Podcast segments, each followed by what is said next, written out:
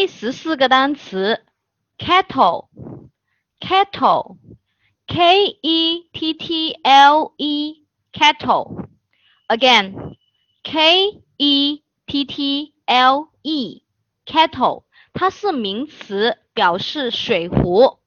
那么呢，kettle 呢，水壶，它的复数形式呢，就是直接在后面加一个 s 就行了啊，kettles。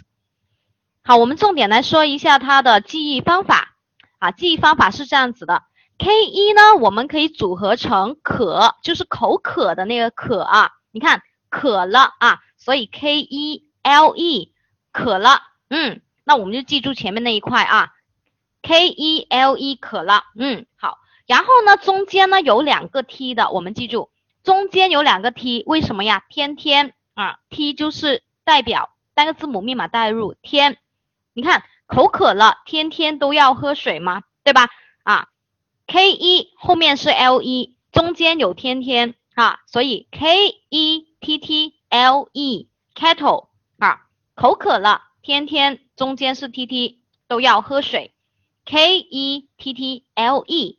好，那我们看一下它的 sentences，下面请中英文默写两遍。K E T T L E kettle 啊，它是名词，水壶。那么现在我们反过来记，反过来默写一下，水壶名词，K E T T L E kettle。